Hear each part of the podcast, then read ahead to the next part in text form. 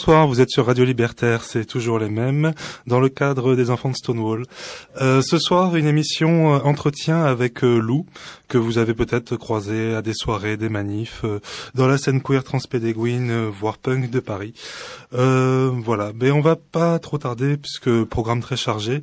Elle a beaucoup de choses à raconter, j'espère que ça vous intéressera. T'as même pas souhaité la bonne année aux auditeurs. Hmm, J'avais dit que je le ferais pas.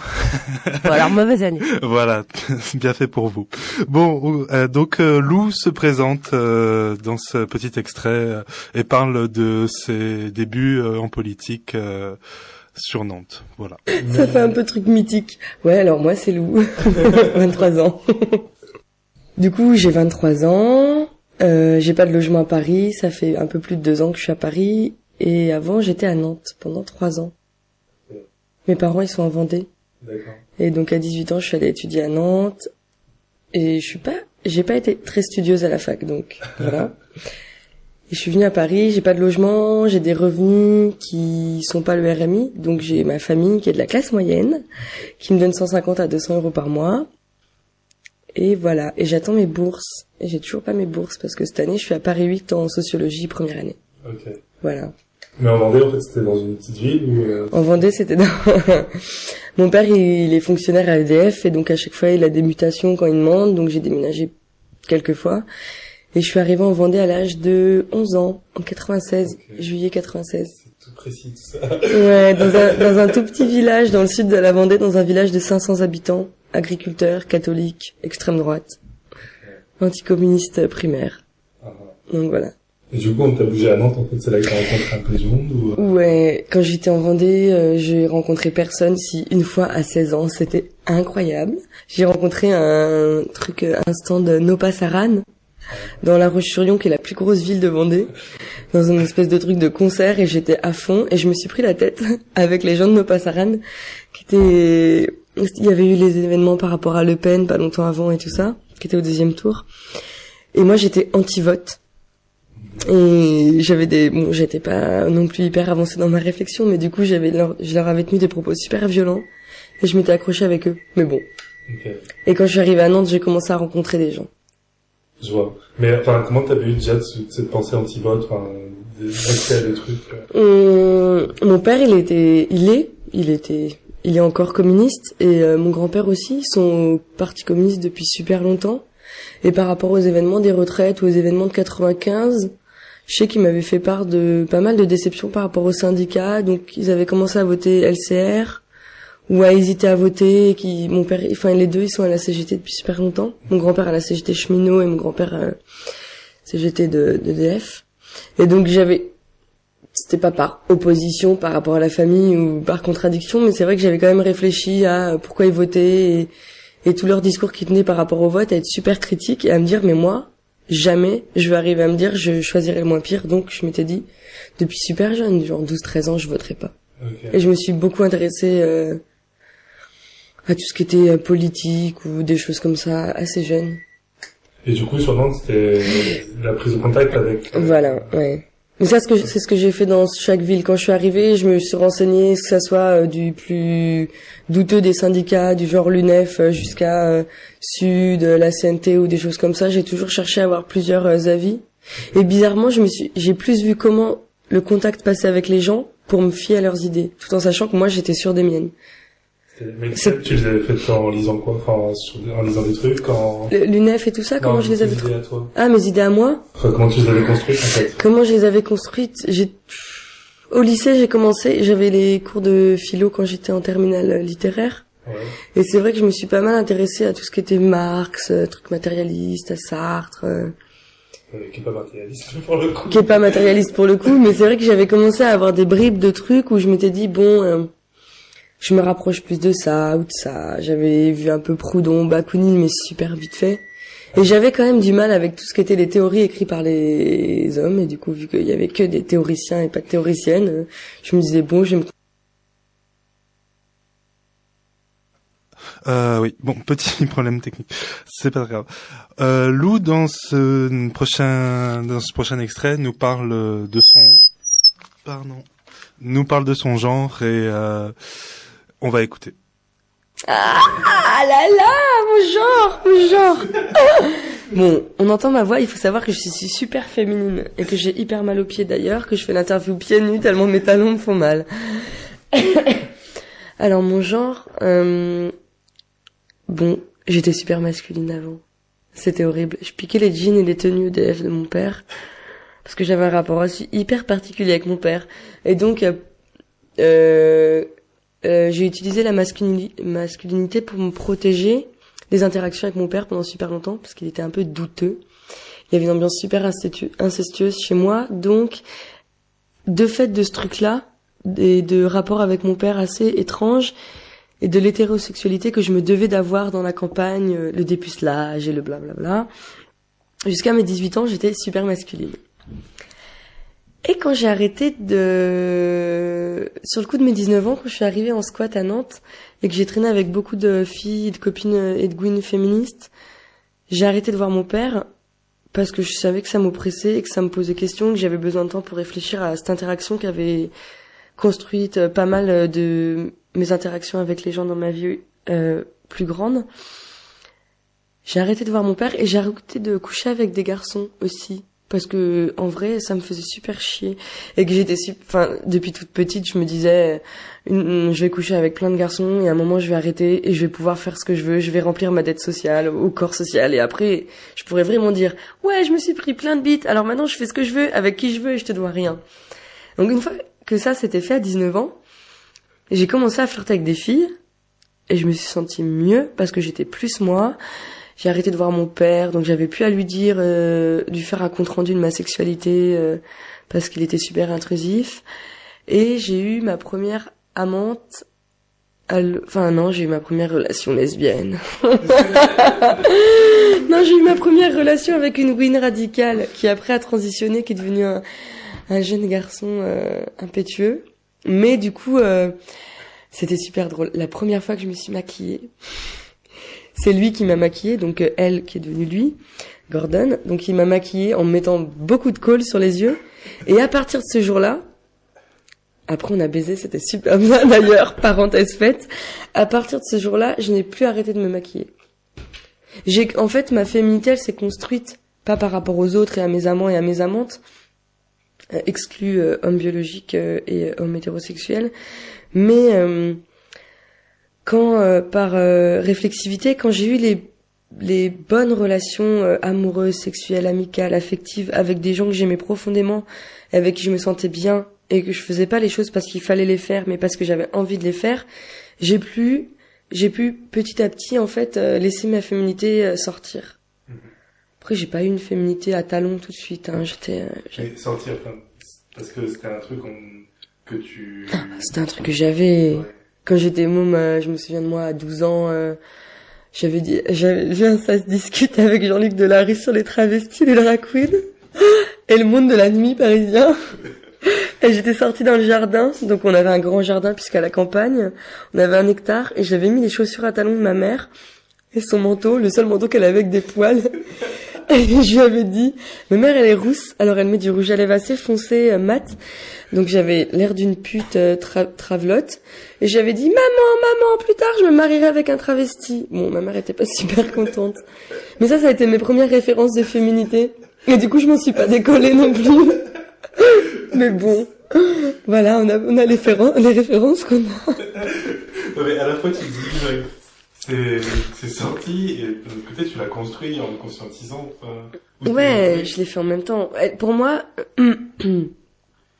alors après, c'est encore un truc que si je l'ai analysé, quand j'étais super jeune, j'étais amoureuse de filles super féminines, genre les pétasses de la classe qui se faisaient taper par leur père et qui étaient, enfin les pétasses qui se maquillaient trop et tout ça.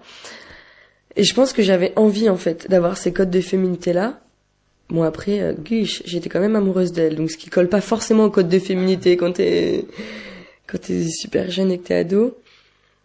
Et je l'ai gardé à l'intérieur, ce truc d'avoir envie des codes de féminité. Après, avec les trucs politiques et les trucs humains aussi dans les scènes politiques dans lesquelles j'étais et les nouvelles histoires que j'avais, j'ai pu en fait les laisser sortir et en même temps que je les laissais sortir, je les imbriquais. C'était des armes, des, c'était plus des outils, c'était plus des armes politiques de Bon bah là je suis féministe et je le fais pas pour euh, ouais je mets les talons euh, parce que je suis féministe. Non, je suis féministe, je mets les talons. C'est quoi le lien entre les deux? Comment dans la rue ou euh, dans mon couple ou dans ces trucs là même si maintenant je suis plus en couple et que je suis contre le couple, je vais pouvoir démêler ce truc-là et construire un truc du beau, un truc du je me sens bien et un truc de en fait je vous emmerde. Il y a pas que ça, il y a aussi que derrière il y a toute une une argumentation politique et que si demain tu me traites de pouffi, ok, mais il n'y a pas que ça. Tu peux me traiter de pétasse. J'aime bien les pétasses, je suis pas anti-pétasse, mais je suis une pétasse pour ça, pour ça, pour ça, parce que pour le marché hétérosexuel, je suis pas disponible, parce que pour ce truc-là, ce truc-là, ce truc-là, je vais, euh, je vais être aussi en opposition et en contradiction politique. Ouais, et qu'en même temps, et voilà, et qu'il y a aussi ce truc-là où euh, j'avais pas envie d'être lisse. Après, les filles qui sont lisses et qui sont fait, enfin, n'y a pas de souci, hein. Mais moi, j'avais pas, j'étais pas lisse. Euh, je veux dire, euh, j'arrête pas de péter. Euh, quand je suis bourrée, je me mets à poil. Je suis juste hardcore. ma blague favorite, c'est de tenir mes seins et de les remonter, de dire actrice porno et de les lâcher et de dire plus actrice porno parce que mes seins ils tombent. Du coup, j'ai aussi une féminité qui est pas. Je pense qu'on me voit, on me voit dans la rue en vrai avec un manteau, des talons et un bonnet. Je suis lisse. J'ai quelques piercings, mais je reste quand même lisse dans des code euh, traditionnel du rockabilly ou de gothique ou de je sais pas de quoi de merde. Mais bon, après dans les dans l'en dessous, euh, je le suis pas. Je suis super. Toujours les mêmes. Radio Libertaire. Alors, le punk. Pour moi, il y a un truc, et après je sais que je l'ai pas forcément tout le temps, d'entièreté et de spontanéité. Euh, un peu comme quand on est ce truc là normalement que je sais pas moi je disais quand j'étais gosse un truc que tu sens et qui est pas agréable de fait tu tu le dégages tu le rejettes quoi du coup je pars un peu dans cet état d'esprit quand je sors dehors et quand je sors en soirée par un exemple particulier où je me dis j'adore me mettre à poil alors il doit y avoir un côté exhibitionniste c'est clair après j'ai fait du naturisme toute ma vie mon corps, je le kiffe, je m'en fous de le montrer. Et quand je suis avec mes copines, j'adore le montrer juste pour dire ce truc aux nanas de ouais, regarde, je suis à poil. En attendant, personne me touche, tout le monde me mate. Mon corps, il a ses défauts, même si je suis pas la plus mal foutue dans un truc de norme des nanas. Ça me fait assez marrer de, me foutre à poil. Et du coup, mon état d'esprit, c'est la première personne. Euh, mec, meuf confondu, ça a rien à voir, qui va me saouler, je vais juste l'envoyer chier, quoi. Et que si j'ai envie de faire de la merde et de monter sur n'importe quel meuble et de casser trois verres, généralement j'évite de casser mon verre. Je suis quand même quelqu'un de responsable. J'aime pas trop le côté punk, je m'en foutiste. Du coup, euh, voilà. Mais je vais le faire. Enfin, juste un truc d'amusement, de et pas que d'amusement. Je crois qu'il y a aussi un truc de regarde en fait ce que tu vois. Premièrement, tu l'auras jamais. Deuxièmement, c'est pas la peine d'espérer l'avoir. Et troisièmement, si en plus je veux te dégager, je te dégage. Et puis je suis j'aime bien être un peu crade ou faire un peu n'importe quoi et dire de la merde et parler de manière super outrageante de choses dont je suis pas censée parler en gueulant, même si selon mes amis je suis chiante et je me répète souvent. c'est un truc que j'aime bien. Et ça tu le politises aussi, j'imagine. Ouais. Et en l'articulant avec quoi le truc de de, de faire de la merde. Eh ben, les discours par exemple féministes euh, de la nana, euh, on parle souvent de, de ce truc de dans l'espace public, on en a marre, on nous voit pas, la la la la. Ou plein de choses par rapport aux interactions qu'on peut avoir avec des hommes dans la rue, des trucs de drague, de séduction qui sont relous, de comment les gens nous perçoivent. Bon, moi je peux pas parler du lieu du travail, j'y suis pas et franchement j'espère pas y être bientôt.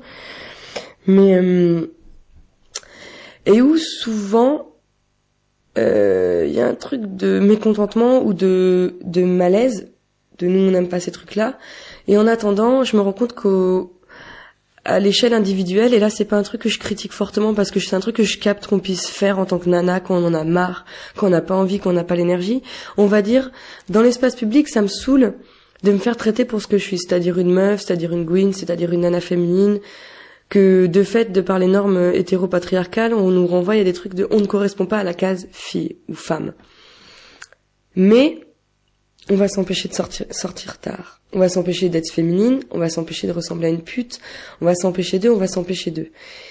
et que ce truc de à un moment je suis entière et je vais rester être entière même si en sortant je sais que je me risque à ces trucs là j'ai plus envie d'être dans un truc de peur de si je sors il va m'arriver ça. Potentiellement et c'est quasiment sûr même qu'il va m'arriver ça. et si je fous le bordel quelque part il peut se passer ça eh ben il se passera ça. En attendant je vais pas m'empêcher de le faire pour que la chose elle se passe pas. La chose elle se passe, je vais réfléchir à nouveaux, nouveaux outils, de nouvelles armes pour rentrer dans l'art de ce truc-là. Si je sors dehors, l'altercation, euh, le gars qui te klaxonne en voiture à 4 heures du mat, euh, les cinq mecs qui veulent te baiser à 5 heures du mat et qui te disent que t'es grave bonne et que t'as l'air d'une pute, le rappel à la norme et euh, à la morale sociale qui fait que normalement t'es pas censé être là. Et, si t'es censé être là, pas toute seule. Et t'as des stratégies développées par, en réponse Mm. Par rapport aux ouais. que tu provoques, ben, quoi? Force, euh, je me, je me, je me dois de le faire pour moi, et puis je suis obligée de le faire parce que c'est super usant au final. Alors moi, le cynisme et l'humour, c'est un truc qui marche grave. J'en ai ouais, des trucs de, et puis ça pose aussi vachement question les interactions qu'on ou les stratégies qu'on met en place pour réagir par rapport aux gens dehors, parce que ça revient à dire euh, un mec qui vient de draguer, t'as un copain, si tu dis non, je suis lesbienne, et qu'au final t'es pas lesbienne, ça veut dire quoi? Qu'une meuf qui a, qui a pas de copain ou qui est hétéro, elle est censée être plus disponible. Enfin, ça décale le truc, alors qu'en vrai, c'est le problème de la disponibilité et de est-ce que je veux ou pas Et que hétéro, Gwyn ou peu importe, avec ou sans copain, avec ou sans copine, à un moment, c'est pas tant ça qui se pose. C'est le truc de moi là, en tant que personne, je te dis c'est non, alors stop. Et du coup, ça me fait vachement réfléchir à ces trucs de quand on me demande si j'ai un copain, non, des fois, on me demande, t'es lesbienne? Je fais, toi, t'es PD. Enfin, que j'essaie de décaler le truc de... J'ai une copine qui dit qu'elle est pute. Et quand on la traite de pute, non, non, de salope, elle dit non, je préfère qu'il me traite de pute parce que c'est mon taf. enfin, de pas euh, aussi dénigrer euh, d'autres cases de meufs, genre euh, Gwyn, lesbienne, euh, pute ou euh, meuf hétéro, euh, meuf hétéro qui a pas envie, meuf hétéro timide, juste de dire ouais je suis ça tout à la fois. Et en fait le problème c'est pas tant ce que je suis, c'est ce que toi t'es, ce que tu me demandes et que ta demande je la décline en fait. Et que le fait que je la décline tu dois l'entendre parce que peu importe la qu'est-ce que je suis, la demande elle peut pas s'accrocher, elle peut pas prendre prise quoi. Et donc mes interactions c'est plus ça. J'en suis encore jamais venue aux mains, mais je dois, je dois prendre des cours de boxe normalement. mais après c'est pas mal des trucs dans l'humour euh, dans l'humour je pense. Le cynisme hyper tranchant de mais en fait c'est c'est pas moi le problème c'est c'est pas toi c'est juste que là je veux pas. Et que et qu'il y a rien d'autre à prendre en compte à part le fait que non en fait mon désir il n'existe pas envers ce que tu me demandes et plus donc juste casse-toi quoi. I think I feel a little hurt. My fists are turning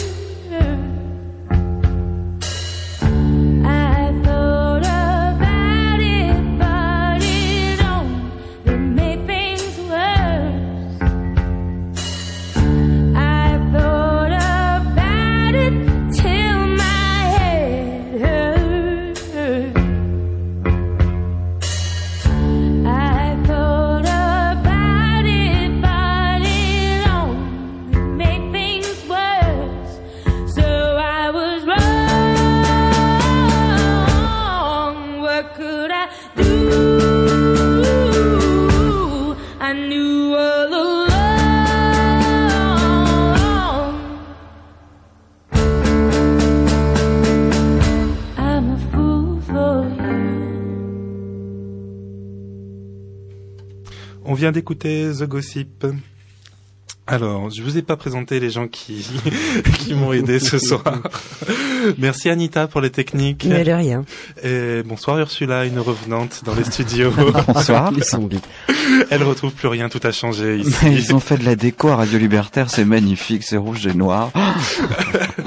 Des réactions à ce qu'on vient d'entendre ou euh, oui, non, crotte, zut, Non, c'est bien. C'est bien. D'accord. C'est une, euh, c'est une fille très intelligente, moi je trouve. Ouais. mais- Avec une parole libre. On reviendra dessus tout à l'heure. Et maintenant, en fait, Lou va nous parler de, je regarde ma petite fiche, euh, de son arrivée à Nantes, euh, où elle a, elle a rencontré plusieurs milieux avant de se fixer dans un projet de, de squat et de vide squat euh, féministe euh, non mixte. Moi, j'étais super misogyne, anti-pornographie, anti-sex shop. C'était horrible. Je m'identifiais pas comme hétéro, je m'identifiais pas comme lesbienne.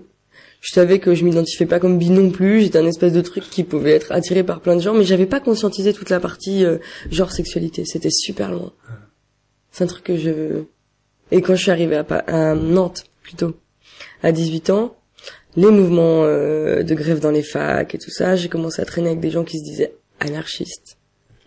Et là, j'ai commencé à lire et à avoir des espèces de discussions, à rencontrer des gens qui vivaient dans des squats et tout ça. Mais ça arrivait longtemps quand même, le truc du féminisme. C'est arrivé plus tard, Ouais. vers 19. Quand je suis arrivée, j'ai vu l'UNEF, j'ai vu Sud, j'ai pas du tout aimé. Et donc je me suis laissée une petite année à faire des mouvements, des grèves et tout ça, à rencontrer des gens. Et il se trouve que dans les gens que j'avais rencontrés, j'ai eu une relation euh, hyper courte avec un, un jeune garçon de 15 ans qui faisait du graphe et qui lui avait son grand frère qui était à la CNT et qui connaissait euh, un squat à Nantes qui venait d'ouvrir. Donc c'était en 2000, il y a 5 ans, 2000 2002, 2002-2003. Et euh, je me suis dit bon, ben j'ai envie de voir ce que c'est ce truc-là. Donc euh, j'ai passé pas mal de temps là-bas, j'ai fait des travaux, j'ai peint des pièces et j'ai rencontré des gens. En premier, j'ai rencontré des garçons puisque c'était eux qui prenaient le plus de place et que les filles étaient pas hyper visibles. Et après, j'ai rencontré les filles aussi parce qu'à Nantes s'est fondé en 2003 un, groupe non mixte euh, féministe suite à la dissolution de la fédération anarchiste pour des problèmes de machisme et de sexisme avec euh, les nanas de l'AFA qui voulaient euh, créer un groupe non mixte. Les nanas du squat qui étaient féministes voulaient créer un, groupe non mixte, donc elles se sont associées. Et ça a fait qu'on était une quarantaine de nanas.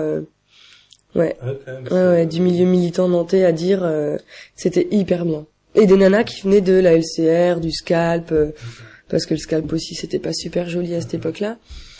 CNT euh, et fédération anarchiste à dire bon bah voilà euh, qu'est-ce qu'on fait maintenant qu'est-ce qu'on fait entre nous euh, qu'est-ce qu'on a à proposer quels sont les problèmes qu'on peut rencontrer au sein de nos organisations respectives et tout ça.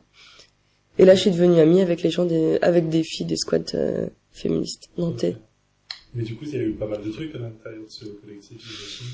Enfin, Il y a eu beaucoup de, je pense comme tous les collectifs non mixtes qui qui émergent et qui émergent pour, enfin qui des surtout pour les nanas qui se réunissent en non-mixité pour la première fois, il y a eu beaucoup de, enfin ça va être hyper péjoratif ce que je veux dire, mais de déversement où il y a énormément de confidences, de craquage, de qu'est-ce qui nous qu'est-ce qui nous a pas plu ou les nanas elles se lâchent sur des choses qui clairement les heurtent et leur font violence au sein de leur groupe, au sein de leur vie dans l'espace public, au sein de leur couple, euh, si elles sont dans des couples hétéros ou pas hétéros aussi. Enfin, je veux dire, il y a des, des mécanismes de violence qui peuvent exister. Et donc, en restant sur euh, ce truc-là, généralement, il y a un moment où ça s'embourbe, où le groupe il s'effrite peu à peu, où il y a moins de gens, moins de nanas qui viennent, et où, au final, les propositions politiques euh, concrètes, euh, elles se voient pas tant que ça. Et c'est un groupe qui, au bout de six mois, un an, n'a plus existé, et qui a, qui a diminué de 40 à 20, de 20 à 10, à 5. Et... L'expérience était chouette. L'expérience était chouette. Ouais. Parce que ça a quand même donné un peu de force et de... euh, Et puis nous-mêmes, ça nous a permis d'avoir des débats au sein de ce groupe-là, euh, par rapport à des... Les, bah, les hétéros, les pas hétéros, les féministes, les... Enfin, pour et contre prostitution. Et que ça nous a permis d'avoir quand même des débats internes aussi de de départ qui n'ont pas forcément abouti et qui ne peuvent pas forcément aboutir non plus sur plus pas mal de thématiques euh, liées au genre et au féminisme. Ok. Et il y a eu une, un peu une fusion queer dans ce truc-là ou Non. du tout? C'était il y a ans. De- Enfin, oui, mais par contre, des, par- des questions par rapport au queer, on en a eu des questions. On n'a même pas eu des questions. On a eu des quand on faisait des des booms non mixtes par rapport à notre non mixité et comment on l'a considéré. On sait qu'on a euh, autorisé, comme si on avait le droit de donner le droit. On a permis qu'il y ait des booms non mixtes entre lesbiennes, gwyn, trans. Enfin que il y a des les trans étaient acceptés dans la non mixité. Donc ces questions-là, enfin ces questions-là, elles existaient déjà au sein de 89.4 FM, toujours les mêmes. Moi, j'avais encore mon appartement. Parce que bon, faut pas se leurrer, hein. La plupart des squatteurs, ils ont encore un appartement. Donc ouais, moi j'avais gardé mon appartement. Ah, mais tu vivais aussi, t'étais impliqué aussi dans des vies de squat. euh, Euh, je vivais dans le squat, mais j'avais mon appartement où euh, que j'avais mis à disposition euh, du collectif d'habitation pour euh, stocker les affaires au cas où et tout ça. Et donc du coup, j'ai passé euh, six mois, huit mois dans ce, ce squat en gardant mon appart. euh. Et c'est après que t'as bougé sur Paris. Et après, il y a eu encore une année où je n'ai plus mon appartement et je suis allée dans le deuxième squat avec quasiment le même collectif de vie euh, non mixte, féministe. Hum, Les activités qu'on a faites à Nantes, la première année, c'était... On a fait venir euh, les filles de Grenoble, qui étaient féministes, qui faisaient les monologues du vagin en représentation de théâtre. On a fait venir des groupes, des troglodytes, euh, encore liés pas mal au théâtre et tout ça. Et après, on a organisé, il y avait aussi, euh, c'était en 2004 alors, la loi par rapport au voile, sur l'interdiction du voile. On avait une copine qui était à la Flèche Production, qui a sorti la cassette, euh, la VHS euh, ou le DVD, je sais plus ce que c'était à l'époque, Un racisme à peine voilé. Donc le collectif de Rennes, une école pour toutes et tous, euh, elles sont venues, c'était super drôle, elles sont venues à Nantes. Après la projection, il y a eu un débat, et donc il y avait beaucoup de gens de la scène militante nantaise. Qui ont pu euh, désamorcer leurs préjugés racistes euh, par rapport à ces nanas-là. Donc c'était assez chouette. Et on a organisé aussi une semaine non mixte aux tanneries à Dijon. On avait organisé donc cette semaine aux tanneries euh, qui était un lieu euh, donc c'était là aussi toute la pertinence de la chose. C'était un lieu où il y a une majorité de garçons, voire une, une non-mixité garçons pas choisis, qui, où il y a pas mal de pro-féministes, de gens comme ça. Donc bon, et donc on s'était dit c'est un grand lieu et on a envie aussi de faire un espèce d'acte politique de occuper ce grand lieu un moment et de demander aux habitants euh, qui sont là la majeure partie de l'année de de juste nous laisser le lieu. Et donc on avait fait 5 5 7 jours euh, où on avait fait des ateliers, des débats, des booms, des concerts, des actions, on avait fait une contre-manif SOS tout petit à Dijon et c'était assez chouette. Et j'avais rencontré du coup euh, les féministes de Grenoble, euh, les gens de Lyon, les gens de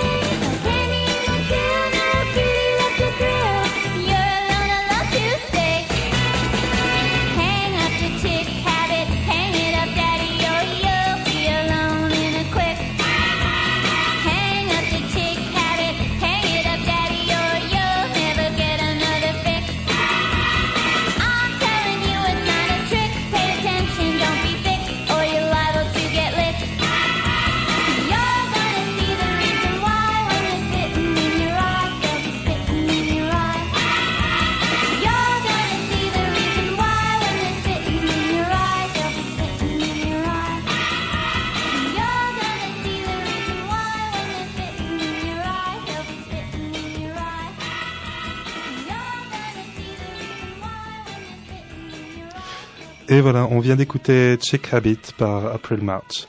Euh, dans la suite de l'entretien que j'ai eu avec Lou, elle nous, je lui ai demandé un peu quand même euh, ce qu'elle avait lu, euh, où elle avait pioché euh, toute sa culture politique.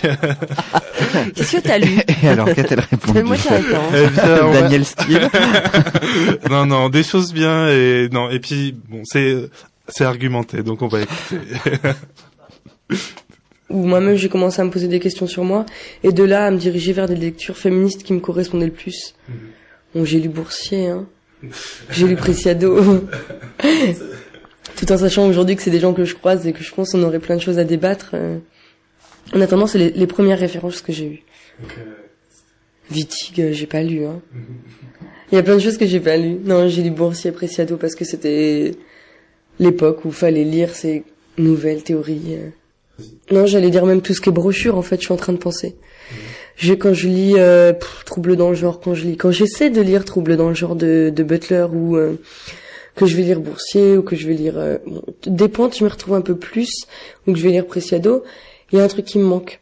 Et c'est vrai qu'en piochant dans les tables de presse ou les fanzines ou les brochures, petit à petit, je vais arriver à monter petit bout par petit bout un truc qui me ressemble le plus.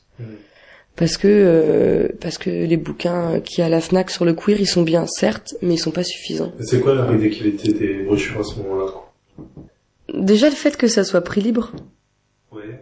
ou que ça traîne ou que ça soit une espèce de papier euh, en noir et blanc super pourri dont où je peux voir les gens en fait qui l'ont fait. Et si je vois pas les gens qui l'ont écrit, je vois les gens qui l'ont photocopié. Et qui connaissent potentiellement les gens qui puis je vois les gens dedans, je les reconnais, je reconnais les noms et il y a des enfin et du coup c'est plus euh, c'est plus concret en fait. Mais Ou- les théories qui sont dedans, enfin, par exemple, si je prends une brochure euh, sur le coup, enfin, sur la performativité, etc., enfin, ce sera abordé différemment, ce sera un reçu chez Preciado, ce sera... Euh, ça me parle plus, ça me parle plus parce que je crois qu'il y a des trucs que je retrouve plus en fait, des trucs pratiques où c'est pas des grandes idées lâchées en l'air quand on parle de tracking ou de performativité. J'arrive même pas à lire ce mot tellement je l'aime pas et qu'il est employé super facilement. La notion de performance ou de choses comme ça, je trouve que même si elle est, alors elle est amenée dans le queer traditionnel d'une manière assez simpliste qui pour moi si on pousse très loin, on peut dire euh, alors pourquoi les gens euh, euh, non blancs ils performent pas la blanchitude, tiens. Parce que c'est aussi hyper facile d'une position de blanc, de classe moyenne ou qui a énormément de facilité et d'aisance par rapport à des trucs sociaux, de dire ah non mais moi je performe. Moi si demain j'arrive euh, devant une meuf grosse, euh, noire et je lui dis mais alors performe ton genre poulette, maquille-toi. Non, à un moment ça, enfin la, perform la performance elle a bon dos aussi et que dans les fanzines ou les brochures que j'ai pu lire, même s'il y avait l'idée de la performance qui était annoncée, elle avait toujours son contenu critique. Deux, c'est pas si simple que ça. À un moment, c'est pas n'importe qui qui l'a fait. D'où vient la performance avec tout le, le contexte histori- histori- historique et politique euh, qu'on pouvait lui donner? Et je la trouvais plus euh, plus réelle en fait et moins simpliste et moins facile à aborder. Du coup, la, la radicalité, je la trouvais dans ces choses-là. On amène quelque chose qui peut nous libérer et questionner la norme sans en essayant de pas recréer une norme et en gardant toujours un truc critique sur euh, les outils qui nous permettent de. Et ça, dans le cours, c'est un truc super. euh, à la limite, Dis-moi. t'as trouvé plus d'outils dans les brochures. Ah, j'ai trouvé plus plus d'outils dans les brochures pour moi et dans les interactions que j'avais avec les gens qui faisaient ces brochures que dans n'importe quel bouquin ou performance qu'on peut voir aujourd'hui dans les soirées à Paris, par exemple. Alors, on va d'ailleurs saluer euh, les Mutants at Work, euh, que je sais qui nous écoutent. Tiens, j'ai essayé de nous écouter. Oui. Et voilà, qui qui était à l'origine de beaucoup des brochures, euh, j'imagine, euh, lues. Euh, dans ce, dans ce, dans l'extrait suivant, euh, Lou nous raconte de son arrivée sur Paris et de ses premières rencontres euh, sur Paris entre des milieux politisés et d'autres moins politisés. Euh, Toujours Radio Libertaire. Et t'as trouvé ce que tu voulais ou Hmm, ah là là, alors là, alors là, là, je suis arrivée et euh, avant de venir à Paris, j'étais beaucoup sur euh, Gayvox. alors comme toutes les personnes que j'ai rencontrées sur Gayvox qui ne sont pas forcément très très politisées, j'ai rencontré euh, Block, euh, Émilie Jouvet, Wendy Delorme, Lessa, euh, pas mal de gens qui euh, se revendiquaient du milieu queer. Après, j'étais pas sur le terrain. Pour me rendre compte que le milieu queer, il avait ses failles et aussi ses, ses scissions politiques. Enfin, ces scissions politiques qui sont même pas des scissions politiques puisqu'il y a un groupe qui est politique que moi j'appelle le Transpédéguine Queer euh, et un et un groupe qui est queer paillette qui est pas politique du tout. Mais ça, je m'en suis rendu compte qu'en venant sur Paris et en rencontrant les gens et en passant du temps avec les gens et en me disant ok ça ça me plaît mais là en fait il y a un truc qui me manque et qu'avec d'autres personnes ça me manquait pas donc c'est après que j'ai commencé à Enfin, euh, genre quand tu traînais avec des copaillettes, euh, juste tu... j'ai passé trois jours avec elle euh, je me suis rendu compte que notre enfin le li- enfin la- le rapport qu'on avait à la propriété à la vie en général à l'argent aux gens à la consommation des choses comme ça où je me suis dit waouh non Et au féminisme. Ah mais il y a pas de bah c'est même plus qu'il y a pas de rapport au féminisme, c'est qu'il y a un antiféminisme et une lesbophobie primaire qui est affichée ou une espèce de misogynie ambiante. euh. Puis des normes de beauté, des il faut avoir de l'argent, il faut avoir des carrières, euh, il faut avoir un appartement. Enfin qu'il y avait plein de choses qui me posaient question. En fait, tombé tout de suite là-dedans, en fait. Ah non. Mais quand j'ai pris contact avec les Furi- enfin avec une personne des Furious Fallop, j'ai j'ai pris contact où j'ai côtoyé des gens comme Kael ou Émilie Jouvet où je me suis rendu compte qu'il y a des choses qui me plaisaient pas. Et donc là, c'est des gens que j'ai arrêté de voir tout de suite ou d'où je me suis tout de suite préservée en fait d'avoir euh, qu'on m'associe à ces gens ou d'avoir un lien avec ces gens ou Oui. oui parce que Mais du coup, ça... Mais t'as trouvé donc une autre scène aussi, euh, un peu. Ah, une autre scène. C'est j'ai euh, j'ai traîné entre guillemets entre guillemets sur plusieurs scènes. J'ai pas j'ai pas voulu connaître le milieu anarchiste euh, parisien parce que je me suis dit la CNT, le Scalp et la FA euh, de ce que j'en j'en avais comme idée, c'était comme Nantes. Et si c'était pour perdre mon temps à faire de la pédagogie politique par rapport au féminisme avec des hommes sur euh, les rapports genrés et tout ça, j'avais pas du tout envie à cette époque-là de perdre mon temps. Donc c'est quelque chose que j'ai fui. J'ai côtoyé un peu la miroiterie, les milieux Artistes, squat, punk, féministe, queer, euh, sans plus. Après j'ai côtoyé les nouveaux squats qui sont ouverts à, à Montreuil, avec une majorité d'étudiants, d'hétéros. Donc voilà, j'avais un pote PD là-bas, donc j'y allais parce qu'au moins on pouvait rigoler tous les deux pendant les soirées. Mais sinon, ouais, c'était plus un truc de vacillement entre toutes les sphères, sans pour autant m'investir. Après, je suis assez chiante, donc j'avais quand même une espèce de critique un peu superficielle et pas argumentée par rapport à ces trucs-là où je pouvais pousser ma gueulante, euh, alors que moi-même je faisais pas des, espèces d'actions ou de choses comme ça. Et donc voilà, j'ai pas. euh, Mais après, j'ai eu un groupe de copines.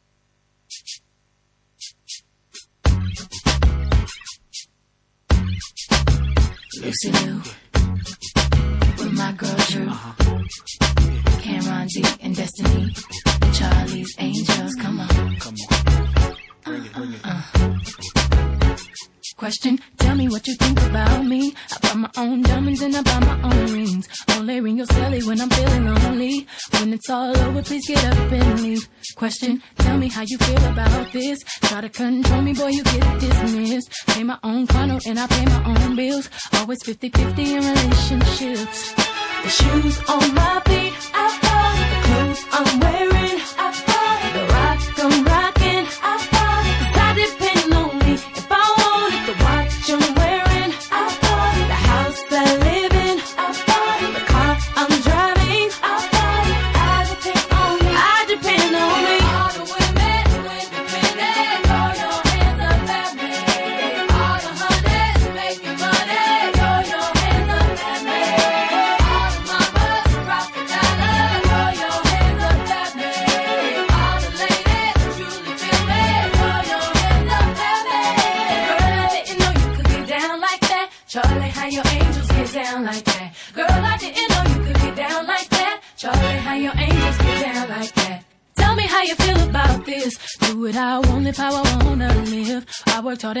and to get what I get. Ladies, it ain't easy being independent. Question, how'd you like this knowledge that I brought? Bragging on that cash that he gave you is the front. If you're gonna brag, make sure it's your money you fund. Depend on no one else to give you what you want.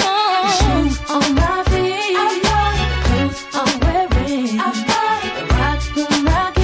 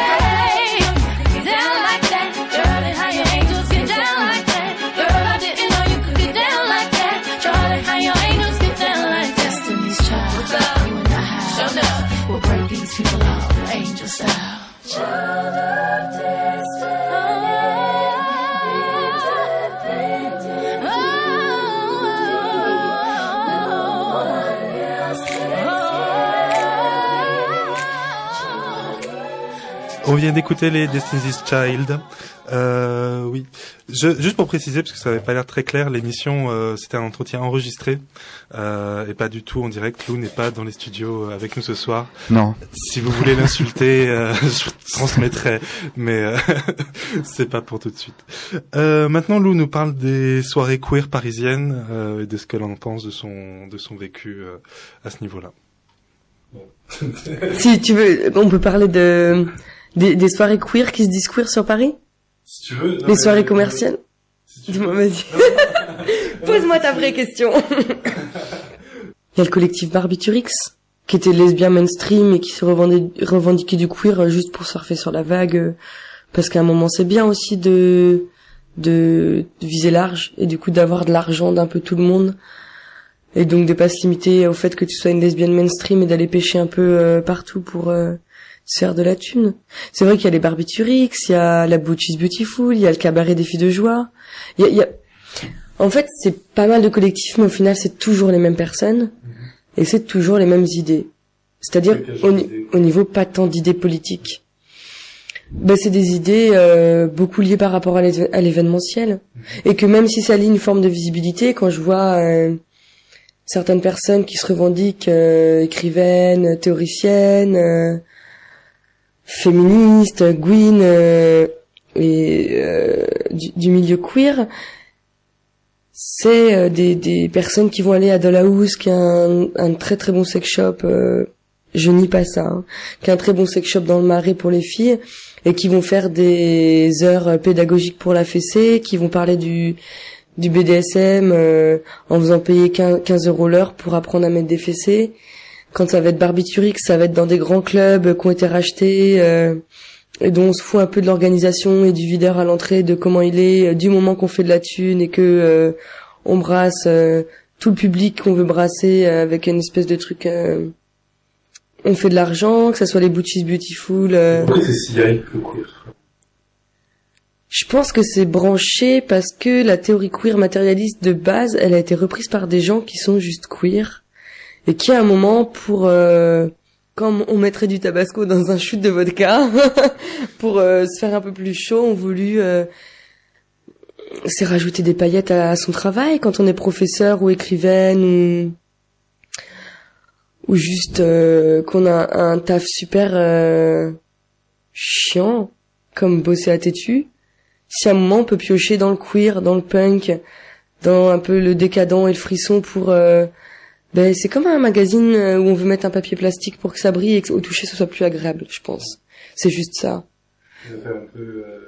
C'est de la pire récupération de gens et que du coup euh, il y a, y a beaucoup de soirées, il y a le cabaret des filles de joie avec Juliette Dragon qui euh, fait du burlesque depuis des, depuis des années, qui n'est pas féministe, qui est anti-féministe de base, qui est hétérosexuelle et qui va aujourd'hui, euh, comme au festival du film gay lesbien, elle se rend compte qu'elle peut toucher un milieu gay et lesbien, elle se rend compte qu'elle peut piocher dans le milieu queer, donc euh, à une soirée thématique du Riot Girl, elle va sortir des trucs hyper essentialistes et anti-féministes primaires, parce que la femme doit se réconcilier avec sa douceur, sa tendresse, sa féminité exacerbée, et qu'elle dira pas à un moment je suis pour ou contre euh, les émeutes euh, ou les féministes radicales ou quoi que ce soit, parce que je pense que c'est une chose à laquelle elle a même pas réfléchi, et que et que voilà, et, que- et puis je pense c'est aussi le fait d'esthétiser en fait.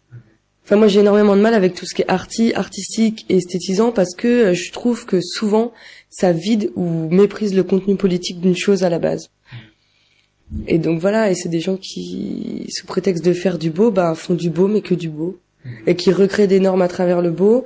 Et donc ces, ces soirées-là, elles marchent parce qu'elles sont branchées, parce que euh, c'est bien les filles féminines, les butch avec euh, beaucoup de gel et de, des gens se retrouvent en fait dans ces normes-là, dans ces normes esthétisantes. Et alors du coup, les hétéros queer, qui pour moi sont des putains d'hétéros parce que je crois pas aux hétéros queer, vont se retrouver aussi dans des normes branchées. Et que pour moi, le, le, le mot argent là-dedans, il veut pas rien dire. Parce que euh, en faisant des choses queer à certains prix, dans certains lieux, on vise certains publics. Et de fait, on exclut certains, on exclut un certain public.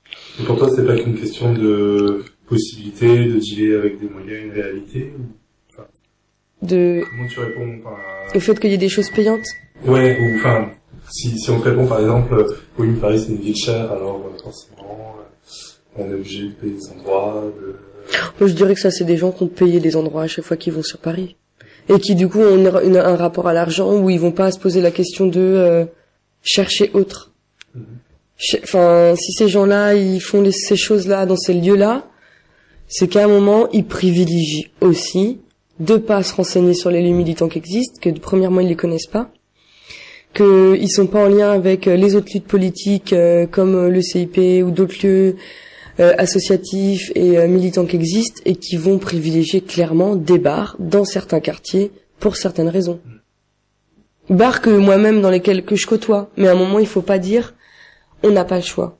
À un moment on ne se crée pas le choix aussi parce qu'on n'a pas la on n'a pas les connaissances d'eux et que si à un moment on les a, on veut pas les prendre parce que c'est beaucoup plus chouette et beaucoup plus fashion et beaucoup plus drôle aussi de aller dans le marais ou de faire payer telle ou telle chose ou faire venir tel ou tel artiste, de faire venir des gens qui viennent des États-Unis ou de San Francisco parce que c'est des gens connus. Je suis désolée, mais à un moment, euh, on a aussi des gens qui créent sur place ici. C'est pas des livres, c'est des brochures. C'est pas des tournées, c'est des CD euh, qu'on vend à prix libre. C'est autre chose. Et que ces gens-là, ils sont pas avec les avec les autres choses. Toujours les mêmes sur Radio Libertaire. Bitch please! Et voilà.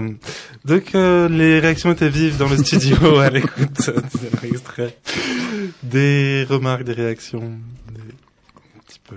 Ouais, c'est un petit peu, euh, un peu souvent injuste. Il y a un truc qui est un peu gonflant quand même. D'un, euh, c'est le, rap- le rapport à l'argent. Moi, ça, ça me gonfle un peu toujours, quoi. C'est pas ça. Le... C'est aussi en ayant de l'argent, en faisant du bénéfice sur les soirées, qu'on peut faire venir des gens d'un petit peu plus loin, qu'on peut permettre à tous nos amis qui n'ont pas le, la possibilité de payer, de pouvoir rentrer quand même, de les Ouais, rincer, d'offrir un vrai spectacle aux de gens. les quoi. rincer, enfin d'avoir un truc un petit peu plus. euh, Non, et puis Euh, bon, je sais pas. Où est-ce qu'elle a vu que tu gagnais de l'argent en faisant une Beach is Beautiful à- au souffleur, quoi, tu vois, genre, tu repars avec 50 euros, tu vas manger des frites, quoi. Parce que t'es 5 à avoir bossé dessus et tu te payes même pas un quick, quoi. Donc bon, faut, faut arrêter, quoi. Non, je crois que là-dessus, simplement, elle, elle associait euh, la, la bande euh, de Wendy Delorme, etc., qui... Bon, mais voilà, c'est Ça- juste pour repréciser. Oui, mais après que ce soit un peu fashion et tendance, d'accord, mais cette obsession avec l'argent, c'est insupportable, quoi. Et euh, Tu vas nulle part comme ça, je trouve. Mais moi, bon. je voulais juste dire à propos de, euh, peut-être c'est nuançable aussi le propos sur le sur la, la les normes Butch et, euh, Femme. Mhm. Est-ce que c'est vraiment des normes ou est-ce que c'est juste des catégories qui te permettent d'exister? C'est une vraie question aussi, quoi.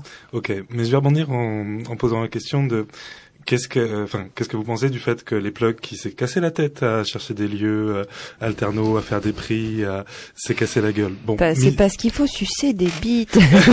c'est ça. non, Ouais. mais il y avait vraiment une idée, enfin, là-dessus, de faire des trucs pas chers et, et bien et beaux et tout. Enfin, il y avait tout dedans. Bah oui, mais euh, non, mais c'est oui sur le, le côté les, les gens se sont pas renseignés sur euh, les, les nombreuses salles alternatives à Paris où on peut faire des soirées sympas pas chères. Ouais, c'est-à-dire il y en a deux trois qui ont eu l'idée quand même, donc qui se sont renseignés, qui se sont cassés les dents.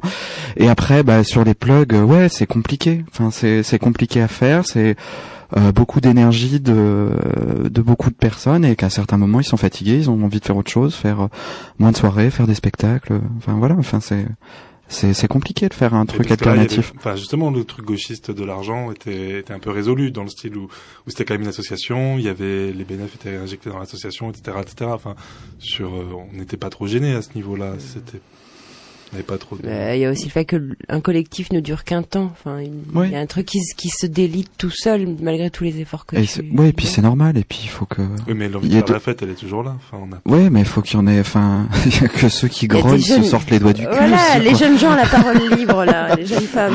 C'est pas toujours les quatre mêmes qui vont tout faire, quoi. Parce que c'est du boulot. Katia était bien gentille, elle a fait plein de choses, elle a envie de faire d'autres trucs, elle a le droit de- d'arrêter de faire des plugs. Elle veut faire des tournées solo, c'est tout.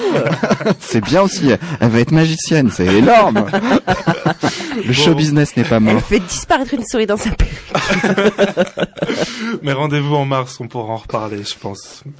On va continuer euh, à écouter Lou et les choses qu'elle a à raconter. Elle nous parle euh, de ce qui l'intéressait dans la dans la scène queer et c'est encore argumenté cette fois-ci. Et pour revenir là-dessus, sur Paris, en opposition à la scène queer paillette, euh, l'autre scène queer ou l'autre scène trans, qu'est-ce qui t'a plu à la limite dans cette scène-là Qu'est-ce qui t'a fait dire que euh, c'était plus valide, quoi, déjà Hum, hum, ce qui m'a plu, c'était les codes. euh, je crois que et c'est. Alors après, est-ce que c'est des codes euh, de vécu ou des codes de parcours politique ou alors je sais pas, mais les codes en commun, je pense, de savoir qu'il y avait des trucs à la con comme euh, bidouiller l'électricité, avoir vécu en squat ou vivre en squat. euh, euh, prendre conscience de quand tu sors que tout le monde n'a pas forcément de la thune ou euh, et sans pour autant tomber dans un espèce de purisme militant de l'argent c'est mal, la consommation c'est mal, la féminité c'est hyper mal, euh, l'hyprasexualité c'est super mal. Enfin que il y avait un espèce de de lien entre les deux où c'est des gens sur qui je pouvais compter et avoir confiance sur des choses de relations humaines amicales à proprement parler et sur des choses politiques super profondes. Où du coup, euh, je pouvais être- avec des copines euh, hyper féminines et hyper pouffies en attendant. Si à un moment on se faisait agresser dans la rue ou qu'on allait dans un bar mainstream, on avait de la bienveillance, on savait comment réagir et on avait des méthodes d'action super rentre dedans qui viennent pas de nulle part, qui viennent aussi de euh, de quel, quel milieu politique à un moment on a côtoyé et de quelles choses pratiques en fait on connaît euh, de la débrouillardise en fait. Moi j'appelle ça de la, bri- de la, dé- de la débrouillardise.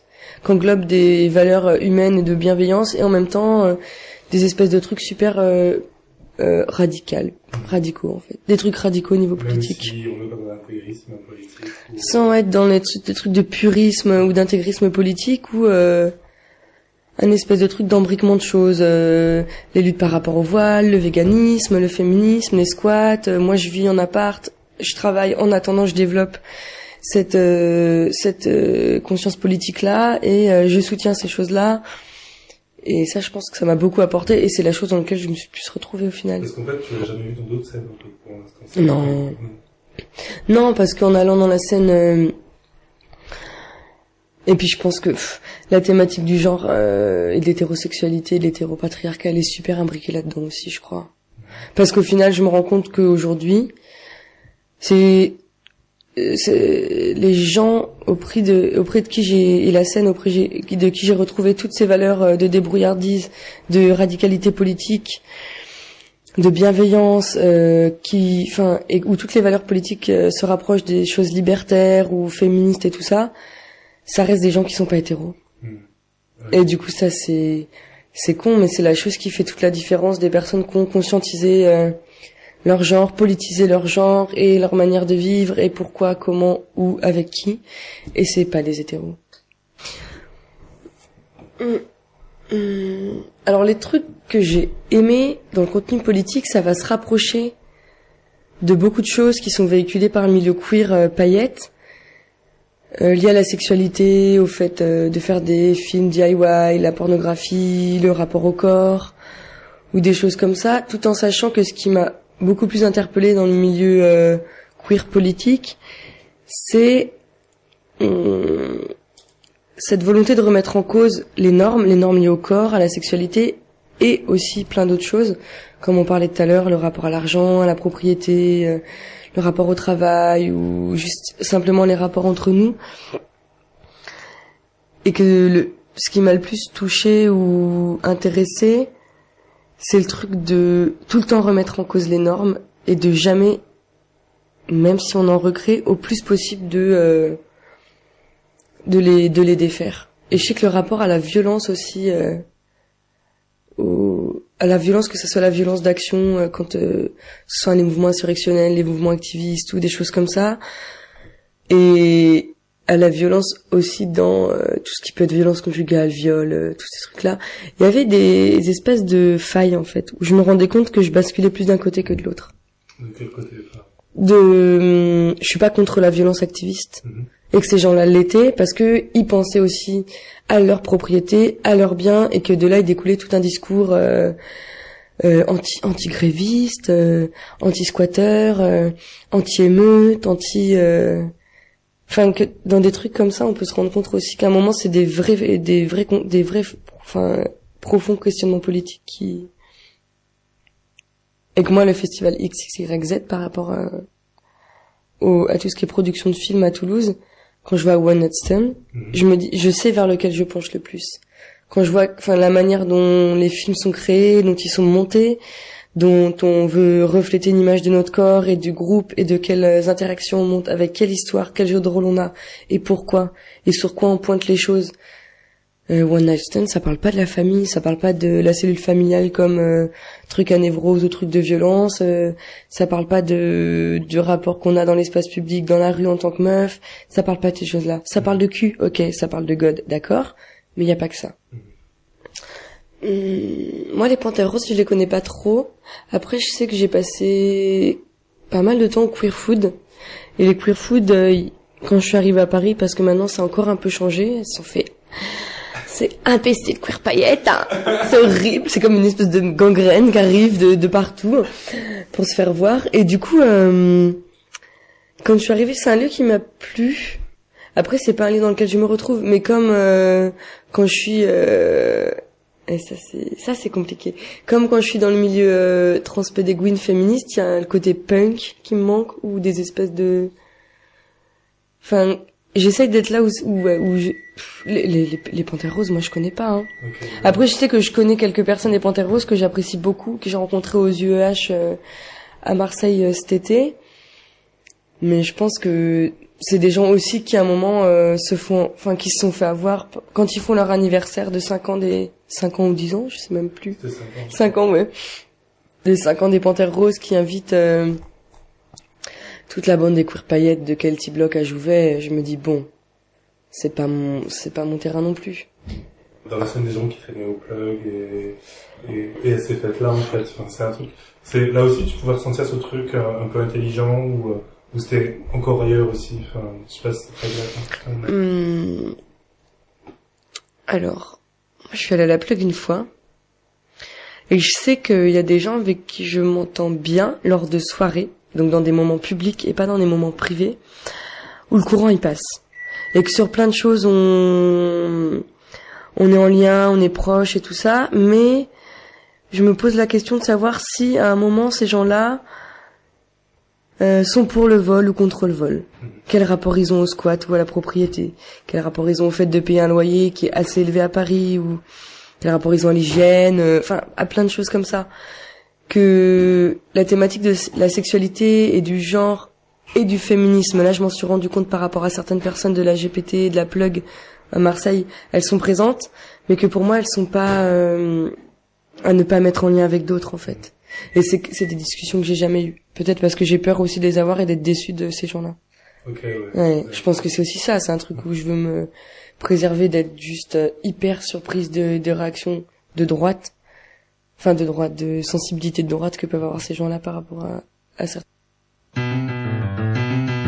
I'm counting back the number of the steps it took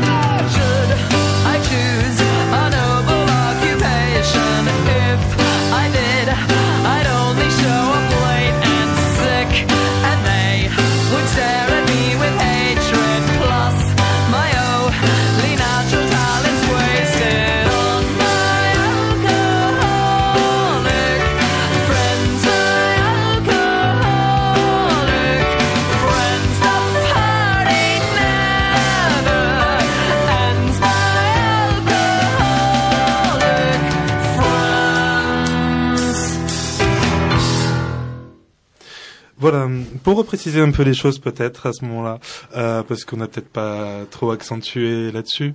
On est sur quelle radio? On est sur Radio Libertaire, merci. Je réviserai avant la prochaine fois. 89.4. ah, fais, fais la carte. annoncer les Dresden Dolls, voilà, c'est fait. Et fais, fais la carte d'auditeur alors, parce que Allez, tu voulais le vous faire. pouvez acheter votre carte d'auditeur à la librairie Publico, 145 rue Hamelot dans le Paris 11e.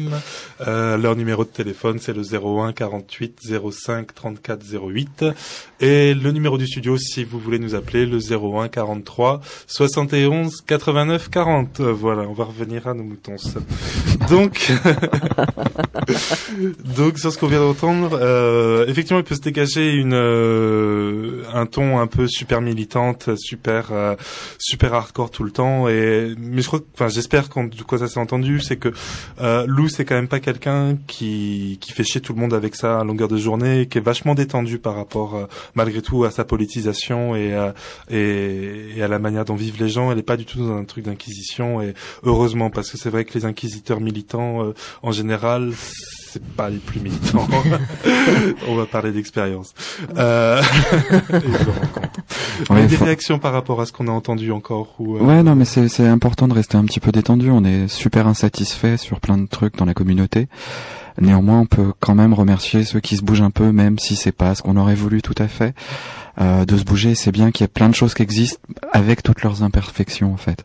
Et il faut aussi euh, garder ça à l'esprit, c'est que on est insatisfait, mais il faut avoir un peu de gratitude pour ce qui, euh, pour les gens qui se bougent quand même. Euh, ouais, que dire, que dire de plus Non, euh, oui, enfin que qu'il y a aussi des gens qui sont de bonne foi et sincères et que forcément tout peut pas être euh, hyper nickel tout le temps. Enfin voilà, c'est ça. Il faut tenir compte de ça à un moment donné, peut-être. Je sais pas. je sais pas. J'ai dit ça. euh, je sais pas. Moi, je serais pas les mettre à son crédit, mais voilà. C'est de, de ce que je la connais, de ce qu'on vit ensemble et euh, Non mais elle a, elle a, elle a, elle a raison de, enfin, elle a raison d'avoir un regard critique, c'est pas ça, mais euh, notamment pour les gens qui sont pas tout à fait euh, à l'intérieur de la communauté, c'est important de leur dire que euh, qu'on n'est pas dupe de tout ça, quoi. Enfin, qu'il y a aussi euh, beaucoup de gratitude pour ceux qui, qui se bougent bien, qu'on les critique très très fort. On les déteste, mais on les aime. ça marche. Entendu. Bon, on va commencer à se dire au revoir, je crois, parce qu'on Et a on bien n'écoute pas euh, Louer les punks? Mais si, mais on se dit au revoir maintenant. Ah bon, bah alors, au puis- revoir. Ah bon bah, Dis au revoir maintenant. Quel mépris pour l'auditeur. Il veut boire du champagne en studio, tranquille, jusqu'à la fin de sa musique. Et donc, il, veut il, il veut torcher les au revoir, c'est moche. Mauvaise année à vous. Les mauvaises années, tiens. mais on a diffusé de l'amour là, tout ce, tout ce temps-là, non Oh. On l'a senti jusqu'à travers le micro. Bon, allez, on va vraiment se quitter. Ah, je déteste le milieu punk Ils sont horribles, ils sont homophobes primaires, lesbophobes primaires, hyper machistes. Non mais oui, j'adore les punks, mais mes potes punk PD. Et mes potes Gwyn PD, et mes potes trans PD. Punk. En fait, faut juste qu'ils soient punk. Et trans PD Gwyn, sinon ça colle pas. Mais non mais ouais, après, si on parle des milieux euh, punk trans PD Gwyn, on va pas parler de beaucoup de gens. mais si, mais ils sont beaux. Ils sont beaux. Là, tu reprends pas la parole, c'est bon. Non, mais, ouais. Bah, tu veux qu'on parle de ça On va avoir envie de se suicider. une émission toujours joyeuse. Ouais, non, ah ouais, par contre, si, les milieux, des Gwyn Punk, j'en ai vu à Barcelone. Ah, pour le coup, c'était cool. Mais pour le coup, j'ai pu, enfin, relationner, hein. j'ai pu baiser avec pas mal de filles à Barcelone, punk, Gwyn. Et ça, c'était chouette. Des espèces de trucs où t'as pas à revenir sur les trucs politiques, où la nana, en même temps, elle est punk, en même temps, elle est Gwyn, en même temps, elle est féministe, et en même temps, politiquement, elle est carrée. Oh, du coup, c'est super rassurant. Dans relationnel, ça fait aussi vachement les choses. Enfin, Ah ben non mais je pense que bah c'est c'est de la famille quoi. Même si la famille c'est de la merde. Des fois et qu'au final quand j'utilise le mot famille c'est pour euh, je crois que j'ai plus envie de dire le mot famille ou communauté. J'ai envie de dire nous et quand je dis nous bah j'inclus un type de personne et pas d'autres.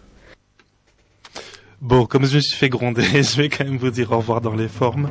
Vous avez écouté Radio Libertaire, euh, toujours les mêmes euh, dans le cas des enfants de Stonewall, euh, toujours les mêmes tous les premiers jeudis de chaque mois à 19h30 sur cette même antenne. Au revoir.